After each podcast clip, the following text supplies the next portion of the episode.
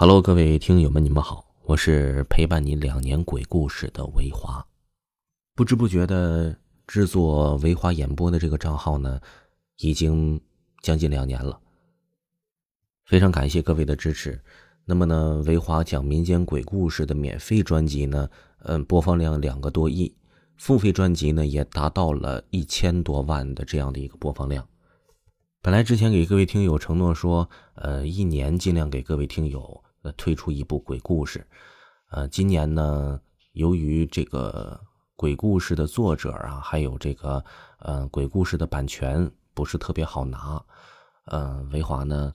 在今年年底，属于说是在临近元旦的时候，临近二零二二年元旦的时候，给大家推出了这个维华讲民间鬼故事第二部《灵异鬼事》。其实这个故事啊，这个。是我自己找写手给大家提供的这个故事，嗯，因为呢，我身边没有认识，嗯，比较稳定的给大家能够提供精彩故事的一些写手。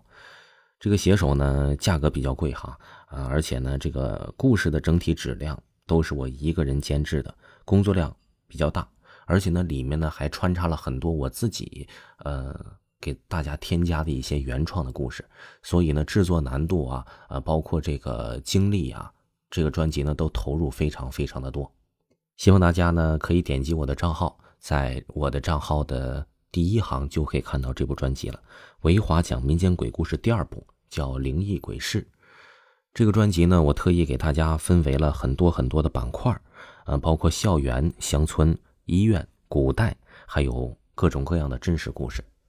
嗯，没有第一季做的那么精彩，那也就不会有第二季了。希望呢，各位听友可以，呃，一如既往的可以支持我，嗯，也希望呢，咱们一起大家把这个专辑呢，帮我给维护好。